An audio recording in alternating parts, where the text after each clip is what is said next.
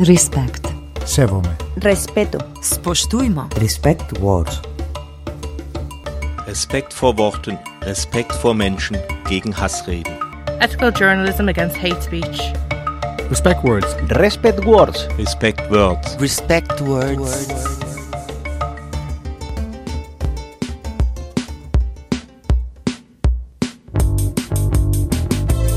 Right foot gaze. Oh yeah.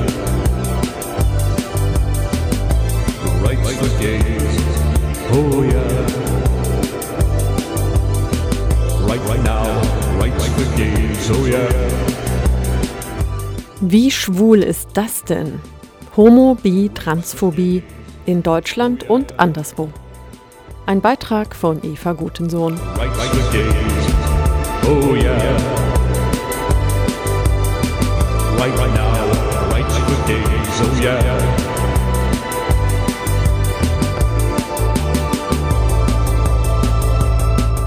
Für uns ist Homophobie ähm, die Abwertung und Ungleichbehandlung von Homosexualität bzw. Lesben und Schwulen im Vergleich zu Heterosexuellen oder Heterosexualität. Markus Ulrich, Pressesprecher vom Lesben- und Schwulenverband Deutschland. Das ist sozusagen einerseits natürlich eine, ich sage jetzt mal, Beleidigung, Verschmähung, Bedrohung, Gewalt, aber auch, wenn man dann sozusagen weitergeht, auch Ignoranz, äh, Tabuisierung, ähm, sind dann sozusagen auch natürlich Formen. Also da kommen wir natürlich dann auch in die Frage nach ähm, den Gewaltbegriff, der inzwischen auch sehr vielfältig gedacht wird über physische, psychische bis hin zu struktureller Gewalt.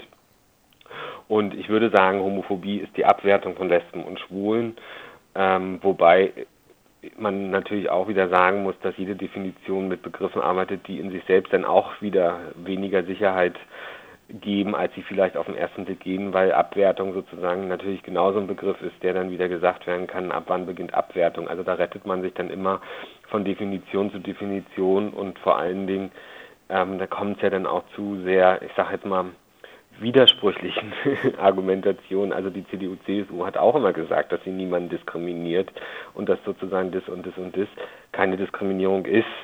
Ähm, oder zum Beispiel katholische Kirche, die halt irgendwie sagt, naja, Homosexualität ist Sünde, aber Lesben und Schwule sollen nicht diskriminiert werden. Also da ist sozusagen, ist ja schon eine gewisse Schizophrenie am Start. Ein kleiner Abriss deutscher Homophobie-Geschichte und deren Überwindung, zumindest auf rechtlicher Ebene. Die Abschaffung des Paragraphen 175, der männliche Homosexualität in der Bundesrepublik Deutschland noch bis 1994 unter Strafe stellte. Lesbische Sexualität spielte bis dato als vom Mann unabhängig gedachtes Begehren offenbar keine Rolle. Erst zu Beginn der 1990er Jahre wurde Homosexualität endgültig aus den psychologischen und psychiatrischen Diagnosekatalogen gestrichen. Im Jahr 2008 ein Mahnmal für die Personen errichtet, die in der Zeit des Nationalsozialismus wegen ihrer sexuellen Orientierung verfolgt wurden. Der jährlich gefeierte Christopher Street Day ist ein wichtiges Signal der Emanzipation, des gewonnenen Selbstbewusstseins und der Sichtbarkeit von Lesben, Schwulen und Bisexuellen im öffentlichen Raum. Und schließlich die Öffnung der Ehe auch für gleichgeschlechtliche Paare im Sommer 2017. Das Deutsche als eines der letzten Parlamente der Europäischen Union. Ein juristisches Happy End mit den bürgerlichen Institutionen. Viele sagen ja immer, Ehe ist die Partnerschaft zwischen Mann und Frau. Punkt. Für mich persönlich ist Ehe ähm, das Zusammenleben von Mann und Frau. Fängt da schon Homophobie an? Für uns ist es ganz klar äh, Homophobie gewesen, ähm, weil man halt, wenn man ausgeht von der Abwertung oder Ungleichwertigkeit von heterosexuellen und ähm, homosexuellen Beziehungen, klar natürlich sagen kann, okay, wenn die eine Beziehungsform das kriegt und die andere das nicht, ist es genau diese Herabsetzung und Ungleichbehandlung äh, von Homosexualität und Heterosexualität. Dafür, deswegen finde ich da eigentlich keine Diskussion, ob es homophob ist oder nicht, äh, wenn man bestimmte Beziehungsformen oder Institutionen nur für heterosexuelle Menschen und Paare öffnet. Ich sage Ihnen ganz ehrlich, ich tue mich damit schwer.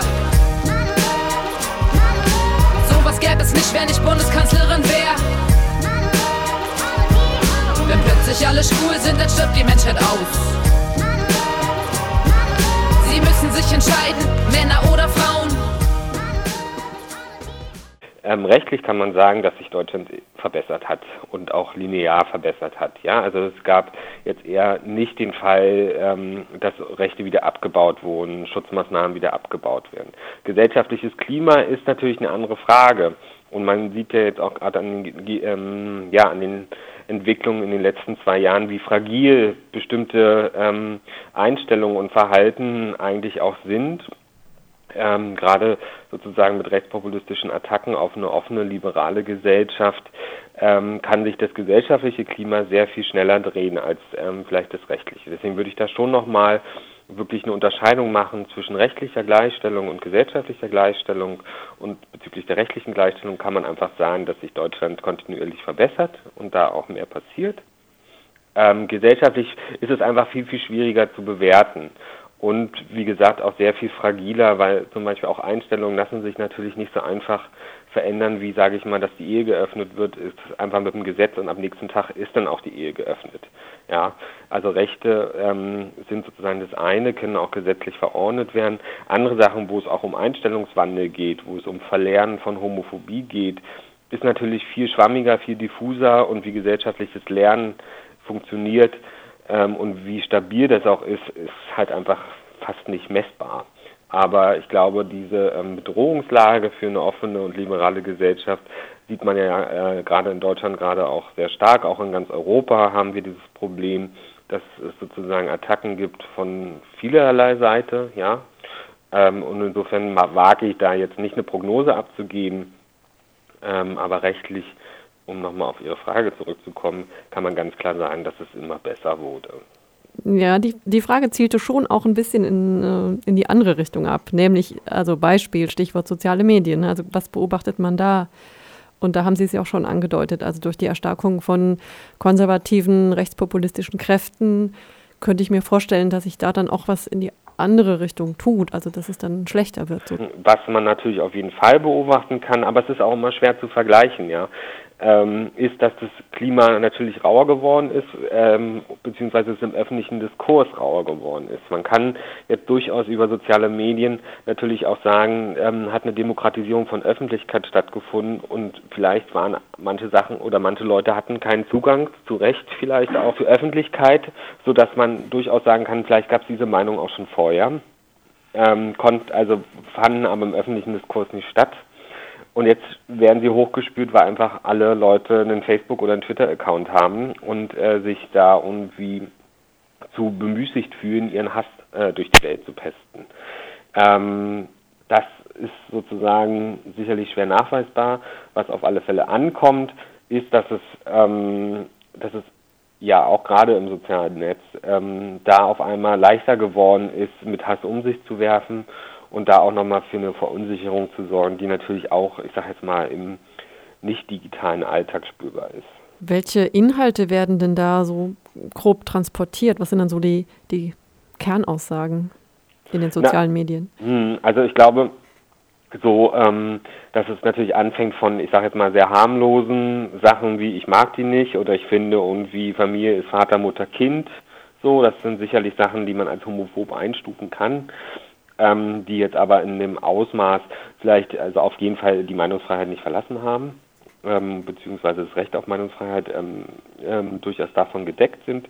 Aber es geht natürlich dann weiter zu Sachen, ganz klar, da haben wir Gewaltaufrufe, da haben wir äh, eklig, da haben wir ähm, ja ganz klar auch also wo man sich ja schon auch wundern muss was dafür Vokabular teilweise am Start ist. Und man wird ja Lust, sozusagen Leute beleidigt und beschimpft werden, auch persönlich angegangen werden die dann doch auf jeden Fall unter der Gürtellinie und oft dann auch sicherlich ähm, die Strafbarkeit von Äußerungen ähm, oder, oder die Strafbarkeit berühren oder berühren, wobei natürlich, und da kommen wir jetzt in den nächsten, ich sage jetzt mal Problemkreis, es ja vor allen Dingen weniger vielleicht um die ähm, rechtliche Voraussetzung, um diese Sachen zu ahnen sind, als dass es in der Praxis so schwer durchzusetzen ist, weil ähm, diese oder praktisch bei ähm, Unternehmen wie Facebook oder YouTube Daten nicht rausgeben zur Strafverfolgung oder weil ähm, Sachen bei der Polizei sozusagen nicht ernst genommen werden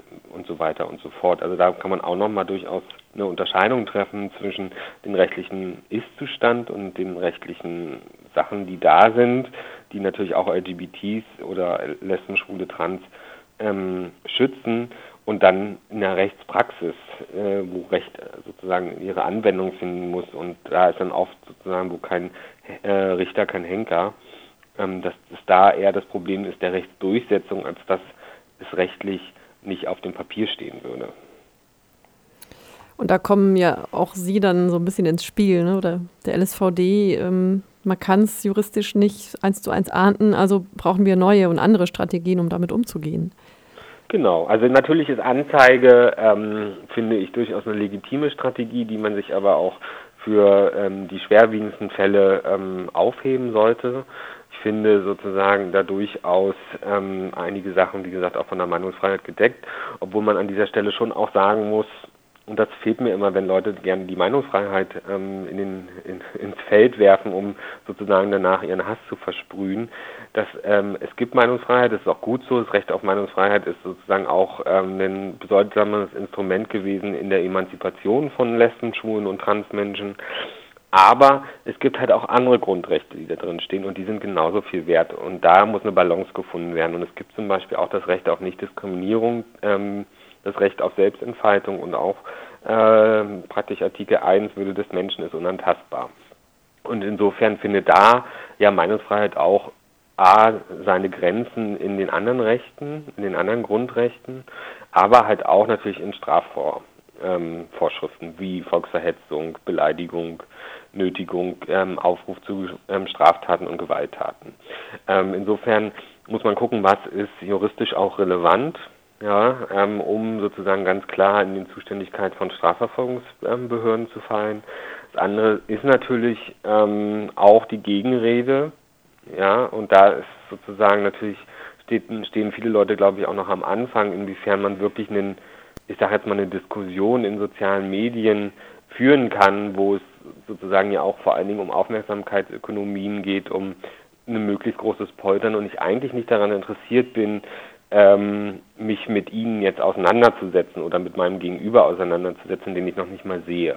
Also die Frage ist ja immer, wann, und das ist, glaube ich, einfach sehr schwer auch ähm, an Kriterien festzumachen, ähm, wenn ich einen Kommentar lese auf Spiegel Online oder auf irgendwelchen anderen Medien oder wie gesagt ähm, auf Facebook oder was auch immer, wer ist diese Person, die das gesagt hat, ja? Wie ist die gerade drauf? Ist die potenziell äh, an Nachdenken, an Austausch, an Diskussion interessiert oder geht es vor allen Dingen um Provokation? Und dann würde ich mich auch nicht auf eine Diskussion einlassen, ja, sondern macht man halt irgendwie sein Statement und sagt, äh, dass das und das die Werte sind, für die man eintritt und dass das und das und das, äh, was die andere Person sagt, dagegen verstößt und dann muss ich mich sozusagen da auch wieder rausziehen, weil sonst weiß man ja gar nicht mehr, wo man anhören und aufhören soll. Ähm, insofern muss man einfach gucken und ich glaube, da ist einfach noch sehr viel Lernbedarf auch in der Gesellschaft ähm, da. Ähm, was ist die angemessene Reaktion in welchen Kontexten? Und ich kann dieses Bedürfnis, ich habe das selber ähm, sehr gut verstehen, dass man gerne so ein, ich sage jetzt mal so eine Bedienungsanleitung haben möchte, was man wann, wie, wo macht. Aber tatsächlich ist es einfach doch sehr situativ, ähm, wo man dann halt einfach ähm, entscheiden muss, will ich das da stehen lassen, will ich es löschen? Das ist sozusagen ja auch die Frage an Leuten, die ihnen zum Beispiel ihre Facebook-Seiten selber verwalten. Also ich als Seitenadministrator, was möchte ich auf meiner Plattform, was nicht. Das hat man ähm, auch bei den ganzen Kommentaren ähm, von den Online-Präsenzen von Zeitungen und Zeitschriften, wo ja Redaktionen auch abgestellt worden sind, ähm, um sozusagen da auch eine Netiquette durchzusetzen und zu sagen, okay, das sind alles Sachen, Argumente, die kann man jetzt erstmal so gelten lassen, auch wenn ich sie denen nicht zustimme. Und da ist ganz klar für uns eine Grenze überreicht. Sowas möchte ich dann auch auf meiner Seite nicht haben. Und das finde ich ist auch nochmal, ähm, finde ich auch so eine Schwachstelle in der Argumentation von Gegnerinnen oft, wenn sie mit Meinungsfreiheit kommen. Meinungsfreiheit heißt nicht A, dass ich sozusagen meine Medien dafür bereitstellen muss, dass diese Meinung auch präsent ist. Das finde ich, ist, gehört auch nicht zur Meinungsfreiheit. Und zweitens, was die Leute auch, finde ich, ganz oft dann gern vergessen, ist, dass Meinungsfreiheit nicht heißt, dass ich nicht kritisiert werden darf für meine Meinung. Ihr Bundestrollamt für gegen digitalen Hass informiert. Sehr geehrte Netzbenutzerinnen und Nutzer, liebe Twitter und Twitterinnen, hallo Follower. Laut einer aktuellen Studie der Webverbesserungskommission gibt es drei Dinge, die die User bei der Netznutzung, also bei der freien Entfaltung ihrer Persönlichkeit im internationalen Internet erheblich stören.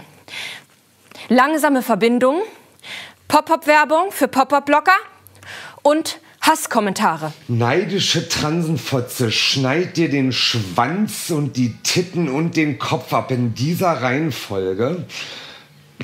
Alles muss man selber machen. Alter, tötet das Ding, bevor es Eier legt. Laut Grundgesetz ist es jedem Menschen in Deutschland freigestellt, ob er Eier legen möchte oder nicht. Beleidigungen dagegen sind strafbar. Denn Hass ist keine Meinung. Nicht mal im Internet. Machen Sie mit. Laut und freundlich. Man kann natürlich A sagen, dass ähm, jetzt auf rein rechtlicher Sache ist zum Beispiel gerade für Trans- und Intermenschen äh, das Recht auf körperliche Unversehrtheit noch nicht mehr gegeben. Also gerade für Intermenschen, ähm, bei Transmenschen haben bis heute sozusagen eine Pathologisierung, die ähm, auch institutionell äh, durch die Medizin abgesichert ist. Insofern gibt es sozusagen sicherlich Transmenschen, die jetzt auch unter dem ganzen Stichwort Genderwahn und so angegriffen werden.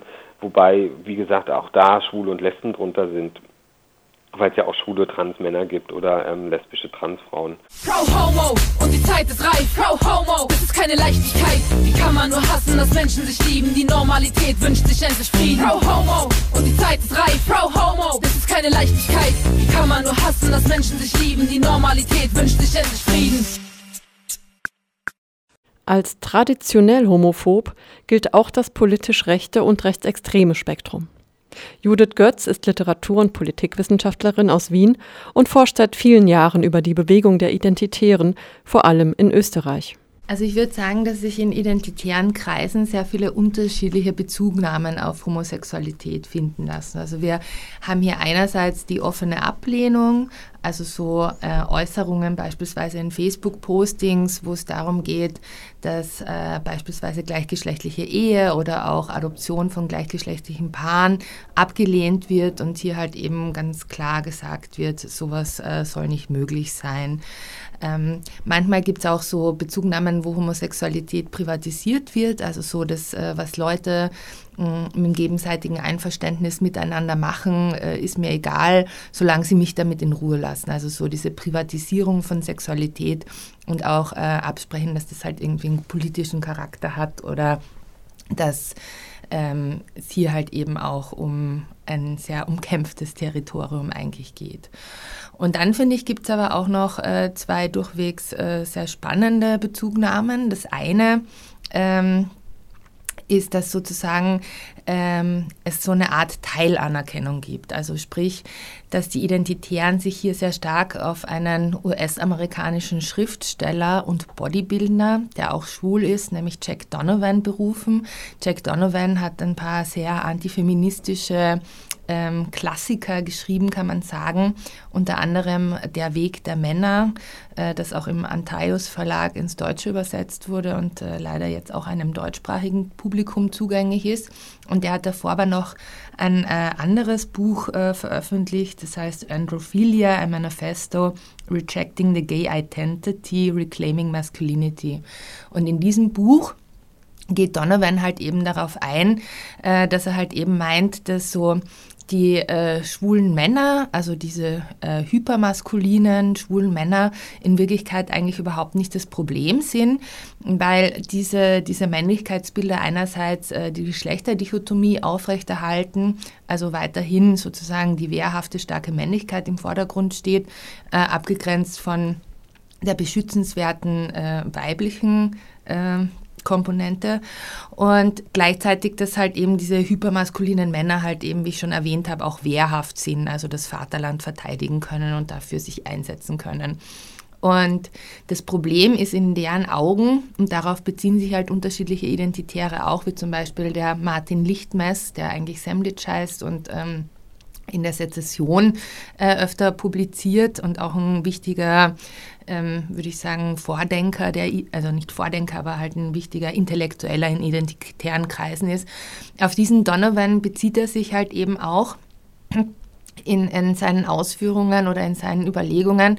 Und ähm, diese äh, schwule maskuline Männlichkeit wird halt eben abgegrenzt von den unter Anführungszeichen Schwuchteln, also den verweichlichten, verweiblichten Männern, die halt eben in ihren Augen sich eingelassen haben mit ihrem größten Feind, nämlich den Feminismus bzw. den Feministinnen und die sind deswegen die größten Feindinnen, weil sie halt eben die Männlichkeit abschaffen wollen.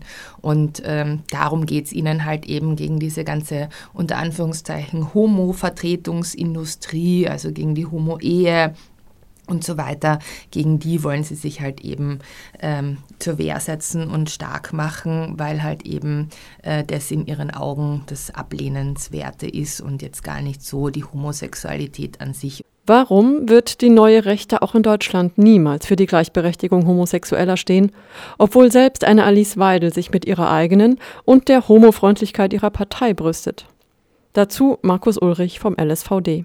Also ich kann nicht verstehen, äh, wie man der AfD äh, abnehmen kann, dass sie glaubwürdig ähm, für die Interessen von Lesben und Schwulen und Transmenschen eintritt, denn sonst würde sie sozusagen nicht zum Beispiel sämtliche Bildungsaspirationen oder Bildungspläne zum Thema Vielfalt, wo es darum geht, Kindern und Jugendlichen zu vermitteln, dass unsere Welt äh, äh, vielfältig ist und dass jeder Person ein Recht darauf hat, offen und diskriminierungsfrei zu leben, dass das sozusagen genau die Zielscheibe ist. Ähm, und ich finde es unverantwortlich und ich finde, das hätte man auch Alice Weidel deutlicher sagen müssen. Man hätte sich dann nicht nur an der Ehe, die die AfD nicht will, aufhängen sollen, sondern deutlich fragen müssen, wie sie es verantworten kann, dass ihr Kind in der Schule lernen soll, dass seine Familie nicht okay ist. Ich finde, das ist sozusagen die eigentliche oder der eigentliche Skandal wenn es um Alice und die AfD geht. Also für uns ist die AfD eine unberechenbare Alternative, ähm, die einfach nur Hass und Gewalt entfesseln möchte. Und wir haben es halt auch äh, zur Bundestagswahl deutlich gemacht, haben die Politiken, die Abgeordneten und Kandidatinnen der AfD durchleuchtet und ähm, einfach festgestellt, dass die AfD eine zutiefst homophobe und unberechenbare Partei ist, äh, von der LSBTI nicht so viel erwarten dürften.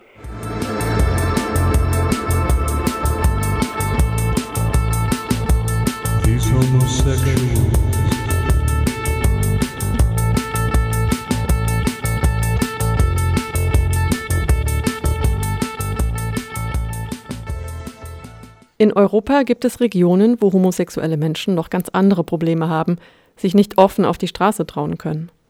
Zum Beispiel in Weißrussland bzw. Belarus mit der nicht sehr liebevollen Umschreibung die letzte Diktatur Europas. Präsident Alexander Lukaschenko tritt mit Zitaten in die Öffentlichkeit wie besser Diktator sein als schwul.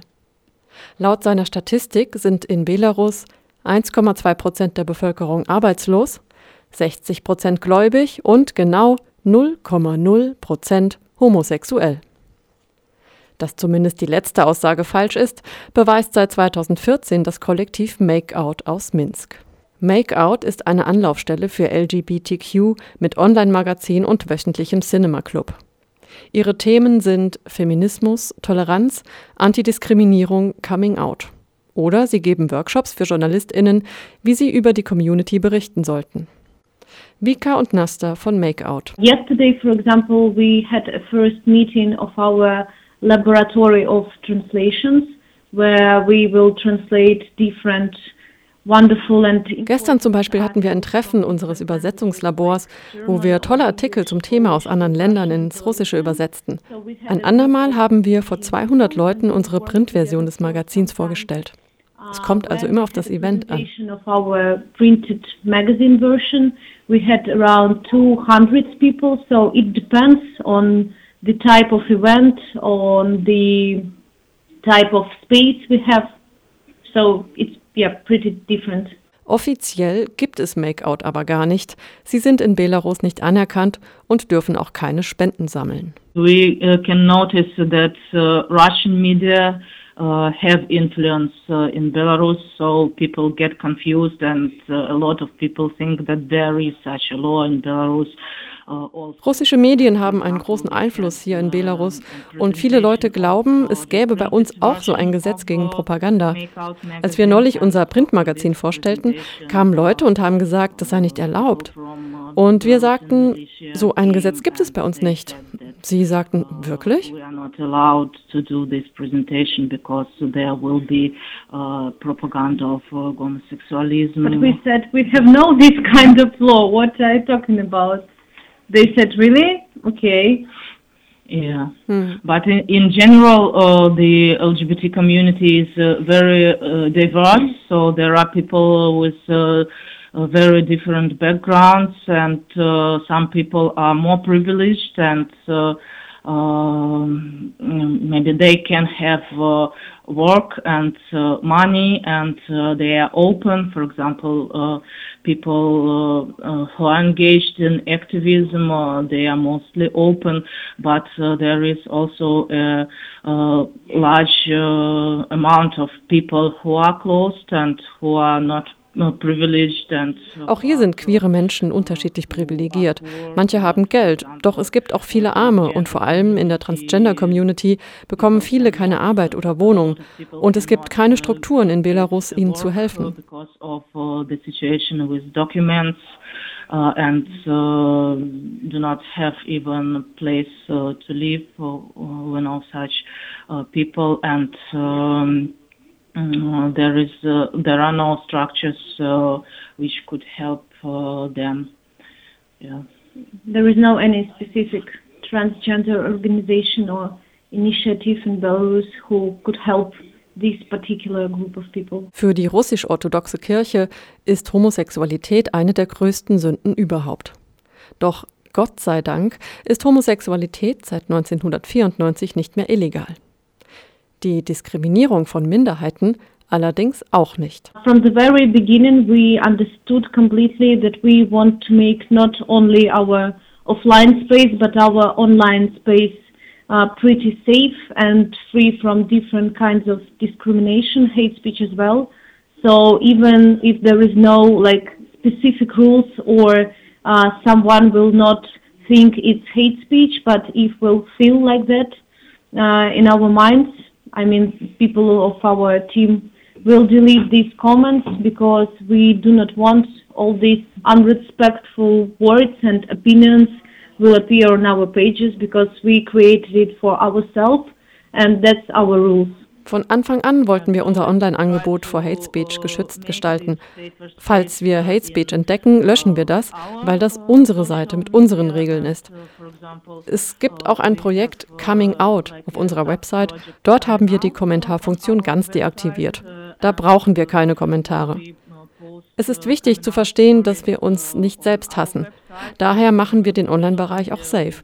Wir passen auf uns auf. Yeah, but also that's important to understand that we do not hate ourselves, so we're trying to make our internet space more more safe for ourselves and more supportive. So when I will come to my Facebook uh, groups pages, uh, probably I will not find like real hard hate speech because I'm trying to um, to take care of myself.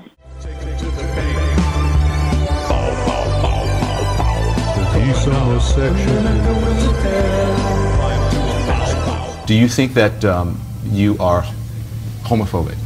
No, I think that I'm a very nice person. I love people. Rights for gays. Oh yeah. Rights for gays. Oh yeah. Rights for gays. Oh yeah. And medical care for everyone. The doctor is in. The doctor is in.